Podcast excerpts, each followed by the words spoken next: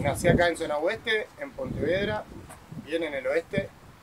Y nada, siempre, siempre viví acá en, Barrio Libertad, eh, en Villa Espada. Mi padre, mi padre es de una familia uruguaya, vinieron de chicos acá. Mi madre es argentina. Eh, y nada, así es como, como salí yo.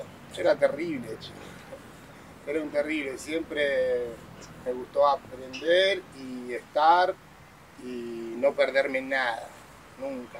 De chico nunca me quise perder nada. Mis viejos, por motivo que laburaban muy de chico todo el tiempo, yo me escapaba de mi casa, me, me traían a mi abuela que me cuide, me escapaba. Eh, siempre en la calle, siempre metido muy en la calle, nunca me quité de acá. Como que en mi crianza fue solo con, la gente que conocí en la calle.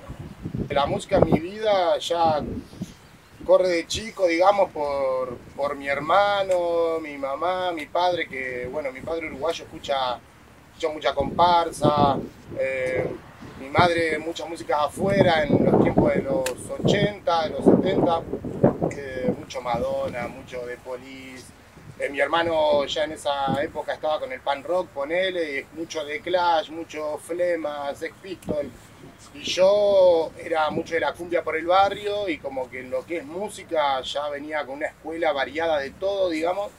Y es que en Libertad conozco un grupo de gente, de b-boy, de grafiteros, de gente que tiraba beatbox, digamos. Y nada, así es como yo me empiezo a implementar en el beatbox, yo no rapeaba. Después conocí a gente ahí que mismo en la plaza empezó a improvisar, yo me enganché un poquito, digamos. Y nada, así es como yo me metí en lo que vendría a ser el, ámbito del hip hop. Fue como una época dorada, digamos. Fue como una época dorada del, momento porque eh, me acuerdo acá en el oeste estaba la Creu Sudamétrica, los UDP, los Bass Creu eh, que la UDP, bueno, está mi compañero el CNO, que yo lo conozco por la UDP, después por Bascreu, y le mando un charagua minero CNO. Y nada, eso. Yo, yo lo que recuerdo de la primera época era que era la mejor escuela para mi gusto, ¿no? Porque cuando aprendí de los que estaban aprendiendo, digamos, que ahora son como íconos del underground, íconos de la historia del hip hop.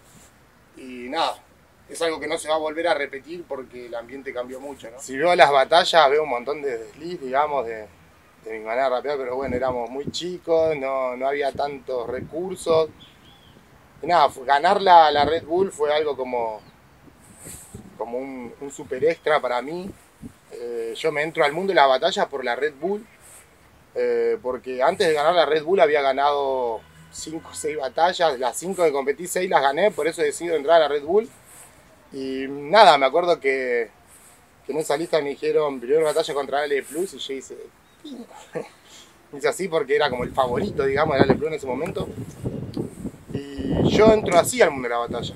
Justo mi primera batalla seria, fuerte, fue Red Bull contra la L Plus. Y que se dio que le gano en ese momento. Y, y bueno, dije, ya está, la batalla es mía, concentrarme. Eso es lo más difícil porque porque todo te hace perder la concentración ahí si no estás bien enfocado, ¿no? Eh, la gente, el que te bardea, el que te aplaude, tu contrincante, la presión que te mete tu contrincante, porque hay veces, antes al menos no, ahora capaz que sí, ¿no? Pero antes no te dejaban rapear, digamos, vos rapeabas y te hacían señas y te hablaban arriba mientras vos rapeabas. Y creo que la concentración es lo primordial para vos estar ahí firme en la batalla. La gente no respeta, hermano, si no sos real, bendición, abuses tarde. ¿Qué es música? Eh, yo decidí dedicarme a la música en el 2008, cuando yo gano la Red Bull eh, acá en Argentina. Me voy a México siendo un niño, porque yo la gano con 17 años. Y voy a, y cumplo los 17, los 18 los cumplo ese mismo mes que tengo que viajar y me dejan viajar, digamos. Y allá eh, conocí a gente magnífica que, que improvisaba a un nivel que acá en Argentina no había, digamos, conectaba, eh, digamos, aprendí lo que es el 4x4 allá, que acá no existía, que rapeaba cuatro rimas yo, rapeaba cuatro barras él, rapeaba cuatro barras él y volvía a rapear yo y así. Y así como que yo me siento un buen feeling con la gente que improvisaba muy distinto a lo que se improvisaba acá. Y me adapto muy rápido eh, y se me hace muy fácil rimar ahí adapto a, rimar muy fácil en México. Y fue cuando volví pensando en no freestylear más. Yo de México vuelvo a no competir más, a no hacer más freestyle y a dedicarme a hacer música, temas. Y ahí fue cuando hice Work and Relax 1 y nada, y ahí empecé, digamos, para adelante. Cuando viajo, yo viajo a México fue que dije, ya está, de acá para adelante tengo que vivir de esto.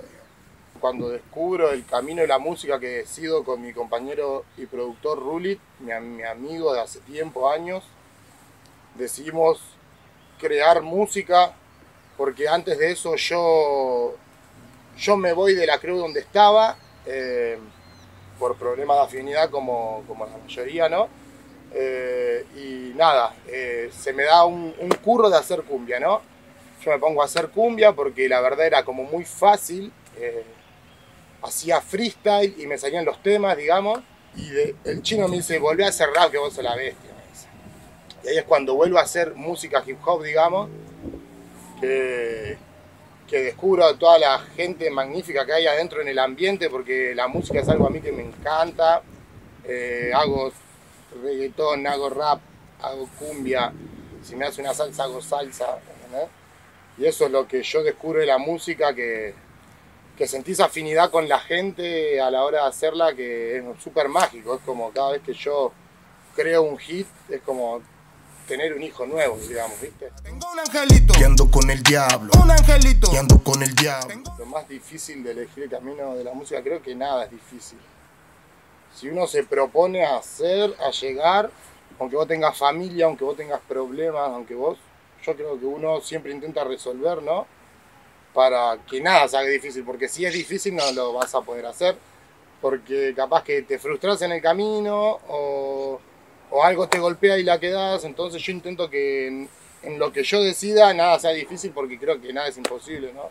Uno haciéndolo y metiéndole llega, porque el que llega realmente es el que, el labura, Es como mejor, digamos, para mí el día a día hoy porque supe que dentro de mi mente, dentro de mí había como algo distinto a todo lo que yo venía haciendo y pude crear, la verdad, un álbum que me siento súper contento eh, en la etapa de la vida que estoy, digamos porque yo era una persona que se crió en la calle, que hice muchas cosas en la calle y yo hablaba mucho de la calle y al tiempo de quitarme de la calle, de quitarme todas mis cosas, eh, no sabía de qué escribir, me sentaba, no sabía de qué escribir, digamos, y nada, la verdad que hoy en día me siento súper contento por lo logrado, que todos mis negros estén quitados de todo, es un sueño musical para mí.